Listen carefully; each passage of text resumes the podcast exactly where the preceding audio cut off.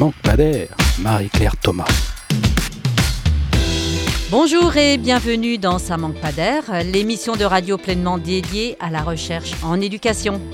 Aujourd'hui, on va parler transition écologique et plus particulièrement comment on l'aborde en classe, comment on l'enseigne.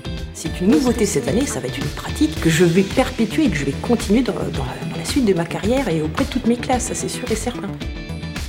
Tout le monde a vu dans la rue, à la télévision, sur les réseaux sociaux, lors des marches pour le climat, toutes les pancartes brandissant un bon nombre de slogans avec comme seul et unique objectif nous ouvrir les yeux sur l'urgence environnementale.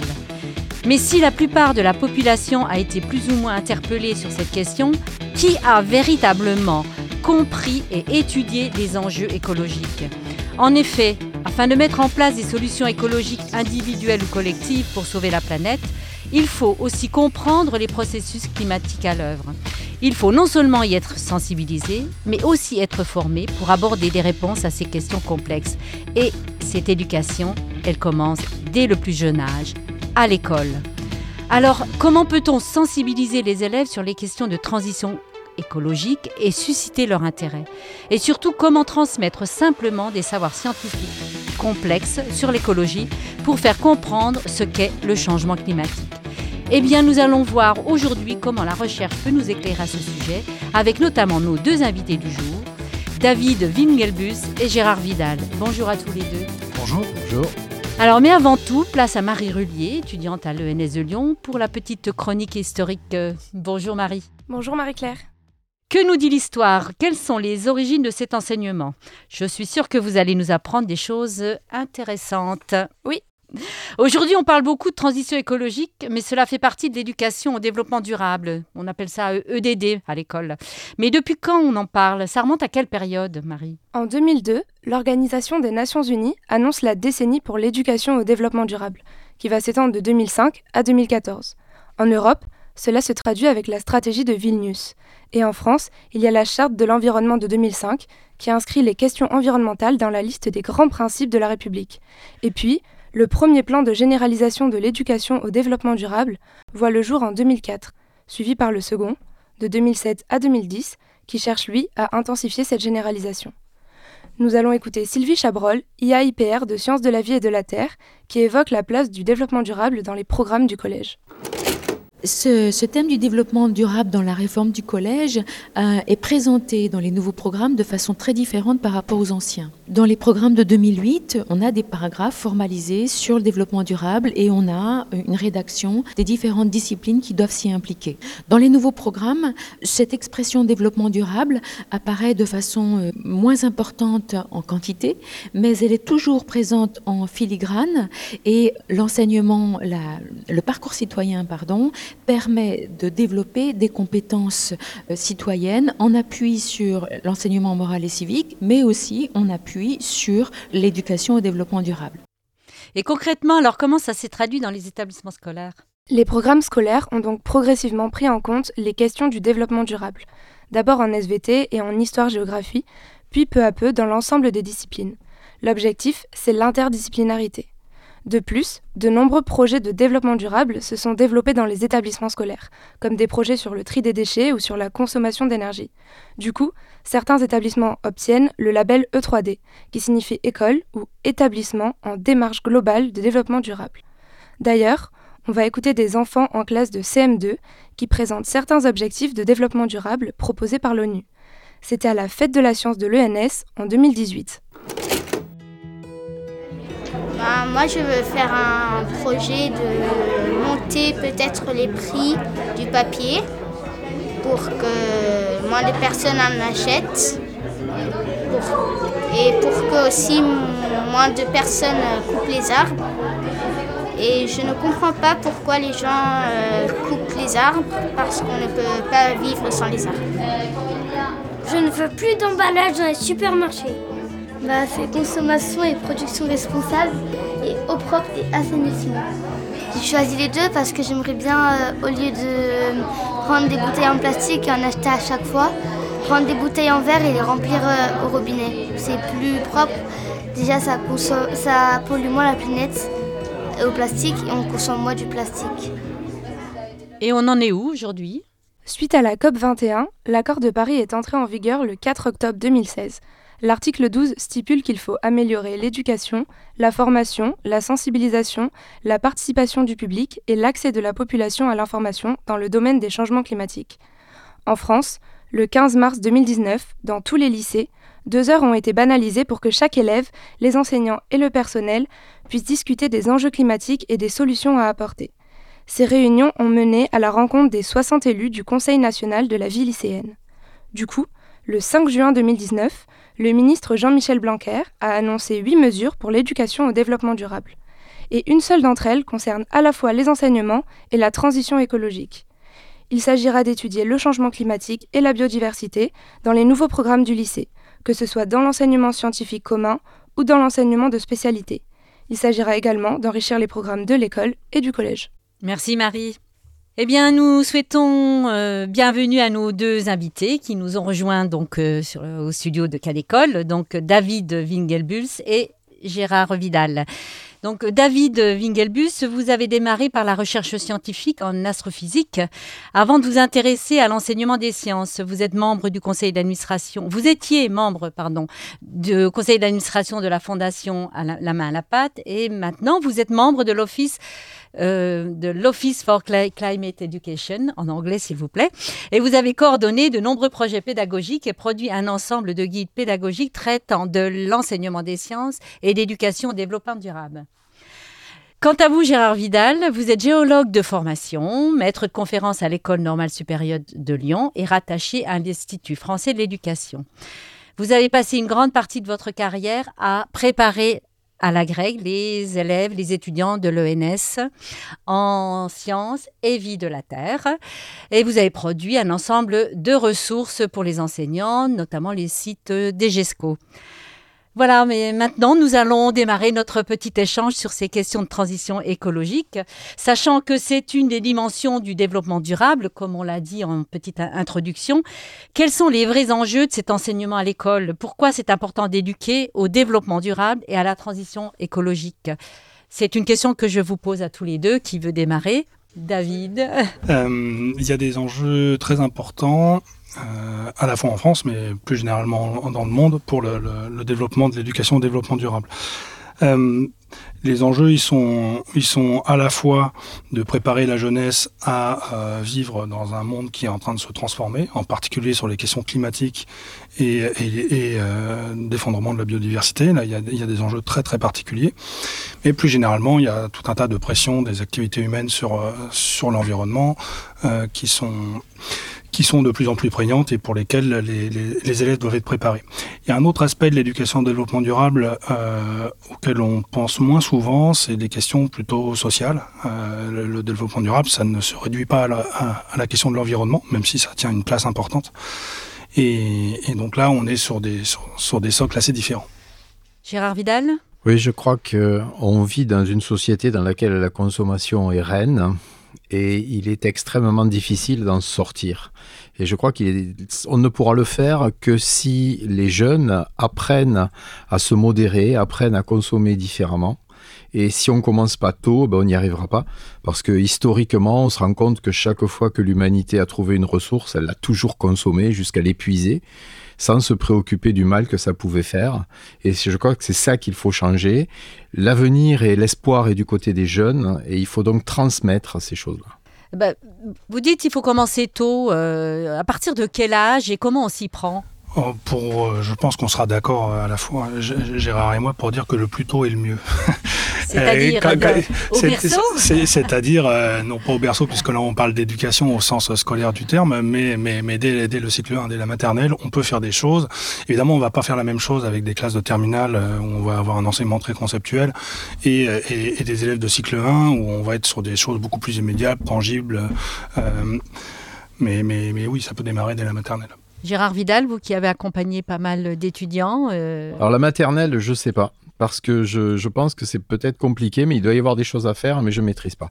Au primaire, j'en suis sûr, parce qu'on a vécu des choses vraiment extraordinaires, pour accompagner le passage depuis ce qui est la perception naturelle, je sens qu'il fait chaud, je sens qu'il fait froid, à quelque chose où on mesure et on est capable d'avoir une vraie notion scientifique sur ce qu'est cette température et ce qui se passe quand il fait trop chaud. Ensuite, au collège, je pense qu'on passe d'un statut dans lequel on a juste mesuré quelque chose à on mesure systématiquement. Et en mesurant systématiquement, on commence à approcher un phénomène. Et l'idée que nous, on a développée, c'est de pousser des stations météorologiques pour que les élèves puissent justement rentrer vers le climat grâce à ça, et aussi utiliser des jardins dans cette logique de biodiversité. Et pour finir, évidemment, au lycée, comme tu l'as très bien dit, on est dans une logique beaucoup plus formelle, dans laquelle on, a, on peut aborder ce qu'est le climat. C'est quand même une chose très abstraite, puisqu'il y a des mathématiques derrière. C'est forcément des moyennes, c'est forcément des, des, ressources très complexes qu'on réussit à simplifier. Et c'est là où on peut rentrer dans une logique où on comprend à la fois la complexité scientifique, mais aussi, comme tu l'as dit très bien, tout ce qui se passe du côté de l'humain. C'est très difficile de négocier pour arrêter de dégager du CO2.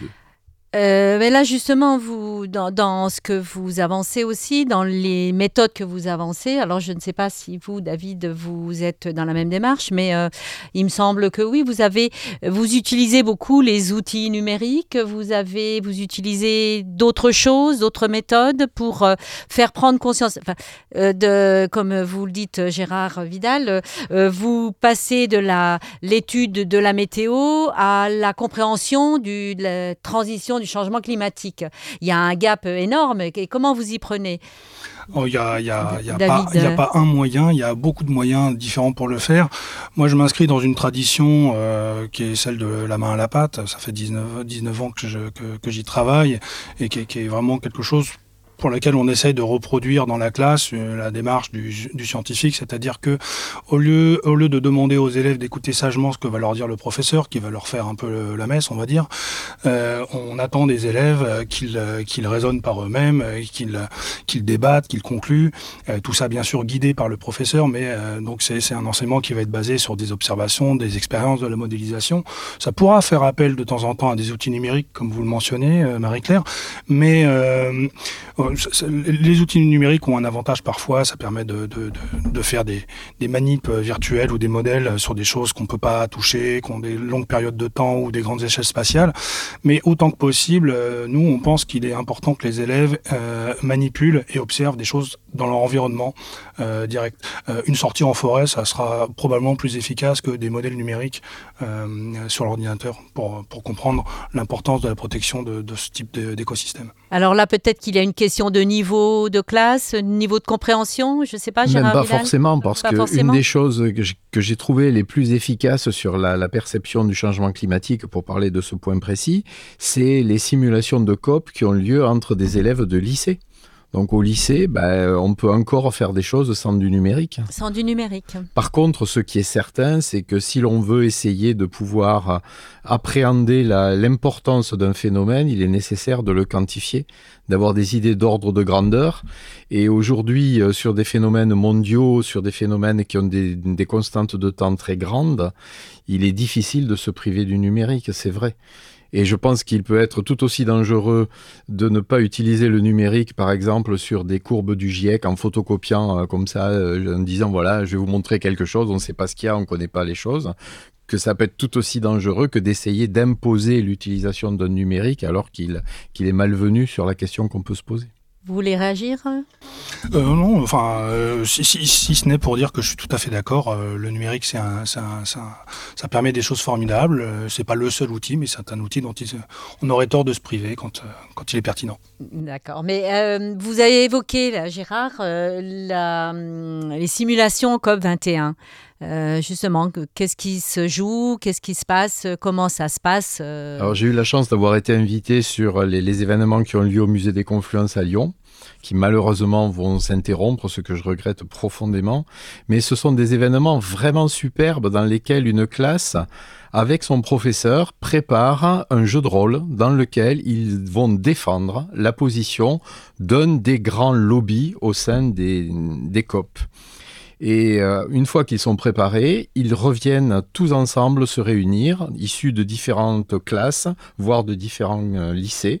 Et tous ensemble, ils simulent des négociations de COP. Et c'est absolument incroyable de voir comment des jeunes s'approprient les problématiques.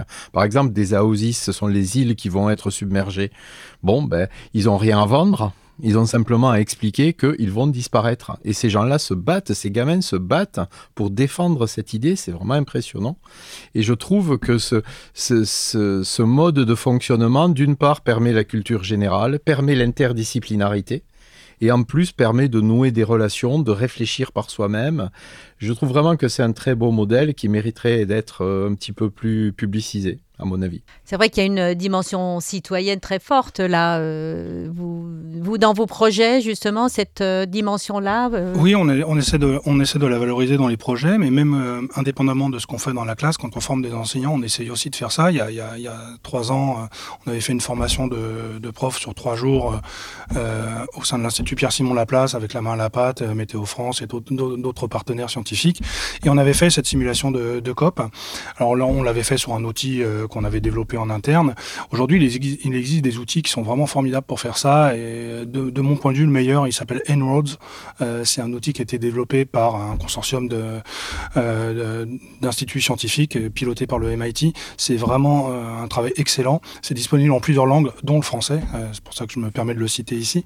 c'est vraiment un outil formidable où en fait les élèves vont pouvoir manipuler en direct une sorte de mini modèle.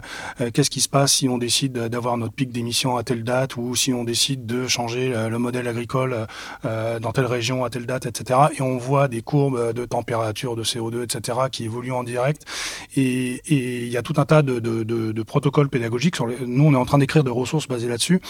Euh, comment utiliser ce type de logiciel pour animer des sessions type simulation de COP, euh, par exemple? Et ces, euh, ces outils-là que vous mettez en avant sont disponibles euh, pour tous les enseignants ou il y a une euh, marche à suivre pour y avoir accès? En-Roads, c'est un projet qui est complètement libre. donc voilà, vous allez sur le site En-Roads, c'est en-roads comme, comme des routes, et vous verrez, c'est en, en accès libre sur Internet, et c'est vraiment un énorme travail d'un point de vue scientifique et même ergonomique. C'est vraiment un très très bel outil. C'est un projet libre ou un projet gratuit? C'est un projet libre, euh, mais euh, pour des raisons de, puissance de calcul. En fait, c'est un vrai moteur euh, climatique derrière. C'est pas c'est pas juste un, mini modèle euh, d'animation multimédia que vous, exécutez sur votre machine. C'est un vrai modèle climatique qui nécessite des gros serveurs pour tourner derrière. Et donc du coup, même si le code source est disponible, euh, vous pouvez pas l'exécuter sur votre machine. Donc en fait, c'est une interface web. Vous allez sur le site web En-ROADS et vous exécutez le logiciel. Alors, comme tous les deux, vous avez œuvré ou vous œuvrez au quotidien pour la formation des enseignants. Qu'est-ce qu'il faudrait faire pour améliorer l'enseignement des sciences euh, à l'école? Qu'est-ce Quel est le pas, le gap peut-être à franchir encore pour euh, aller plus loin? Bah, vous avez déjà mis le doigt dessus, c'est-à-dire que la formation des enseignants, c'est vraiment un aspect clé. Euh, fondamentalement, quand on regarde un petit peu, il y a des enquêtes dans le monde entier, euh, et la France ne fait pas, euh, ne se distingue pas euh, des autres pays là-dessus. Quand on demande aux enseignants, euh, est-ce que vous enseignez des thématiques comme le changement climatique Dans la plupart des cas, c'est pas le cas. Et quand on leur demande pourquoi, en fait, les trois arguments qui reviennent principalement, c'est il n'y a, a, pas la place dans mon cursus pour ça, donc sous-entendu les programmes ne sont pas adaptés. Ensuite, euh, j'ai pas les connaissances, j'ai pas de ressources pédagogiques et j'ai jamais eu de formation sur le thème. Donc c'est vraiment, c'est vraiment les trois quatre critères importants.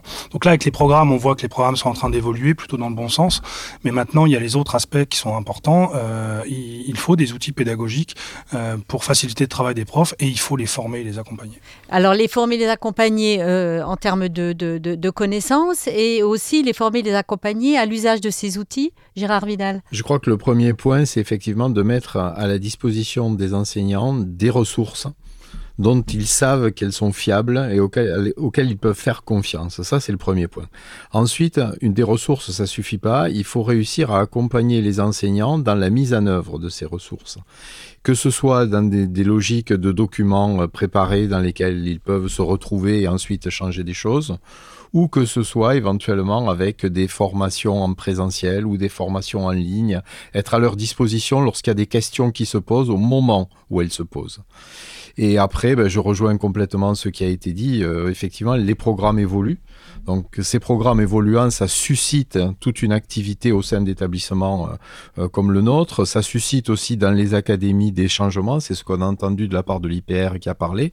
Ce qui fait que on, va, on a une sorte d'appel d'air qui va faire que, je pense, on va avoir un espace de formation qui veut se créer et cet espace est absolument nécessaire parce que les phénomènes qui sont complexes, ce, que ce soit du côté de la biodiversité, c'est des choses qui sont, euh, c'est pas, il suffit pas d'aller compter combien il y a de papillons euh, sur les plantes, c'est un petit peu plus compliqué que ça.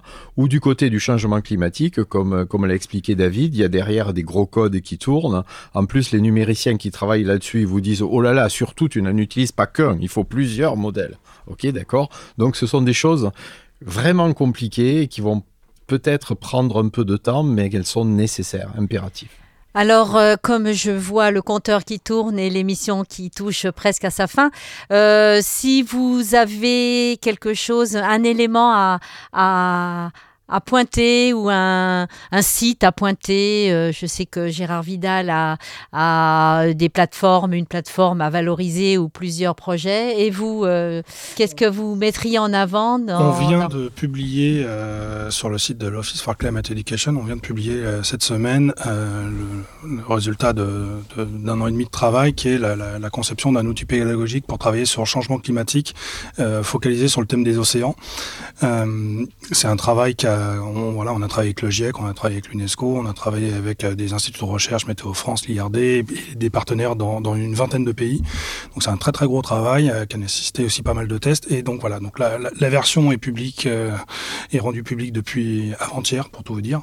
Donc, précipitez-vous. Précipitez-vous on, vous encourage à faire ça. Ce qui, ce qui, me semble important dans cette éducation au changement climatique ou à la soutenabilité plus, plus, plus généralement, mais particulièrement sur le changement climatique, c'est à la fois de, de, de, coupler un vrai travail scientifique, parce que c'est vraiment ça qu'il faut, qui, qui, sur lequel il faut se baser. Il y a un socle, ce que nous dit la science.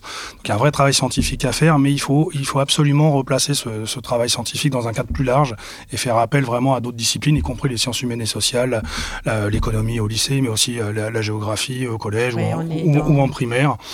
Et, Transdisciplinaire. Voilà, et, c'est ça la difficulté pour, pour beaucoup d'enseignants, c'est avoir une espèce de cadre systémique et pas simplement dire voilà, là je fais un petit morceau de climat dans un cours de SVT ou un petit morceau de climat dans un cours de physique. C'est vraiment d'avoir une pensée d'ensemble. Ça, c'est compliqué. Et je dirais le, le deuxième euh, conseil, s'il fallait donner un conseil, ce serait de euh, euh, éviter le catastrophisme. Mmh. Euh, les, les, problèmes sont suffisamment graves pour, pour qu'il n'y ait pas besoin d'en rajouter, d'une part, et d'autre part, le catastrophisme, il mène pas à de l'action euh, en soi. Et il, il, il, il, est, il est nuisible en termes d'angoisse générée chez les élèves, et en plus, il sert à rien en termes d'action. Donc, il faut, quand on fait des projets comme ça, il faut il faut systématiquement euh, associer dans ces projets pédagogiques des actions, même si elles sont modestes, montrer que euh, voilà, même s'il y a des problèmes, on est capable d'agir déjà aujourd'hui, nous à notre échelle, et même si c'est des petites choses modestes, euh, ça, donne un message positif et ça permet aux élèves de se, de, se penser un avenir dans ce, dans, dans, ce monde qui change. Et vous, Gérard Vidal? Ben, je sais pas, deux choses peut-être, euh, et puis une troisième après. La première, c'est sur le fait, ce qui a été dit, j'ai vu passer, je sais plus qui l'a dit, sur l'idée qu'il faut sauver la planète. Je voudrais dire que la planète ne risque rien. Ce qui risque, c'est d'avoir des hommes sur cette planète. Ça, ouais. Mais la planète ne risque rien et je pense que c'est une mauvaise image. Sauver la planète, non. Le deuxième point, c'est ce que vous avez dit, euh, c'est ce qui concerne l'article 12 de le, qui a été signé. Nous avons signé, nous nous sommes engagés. Ce que contient cet article, il faut vraiment le lire et voir ce qu'il y a dedans. Et pour ça, il y a des gens motivés, mobilisés pour le faire.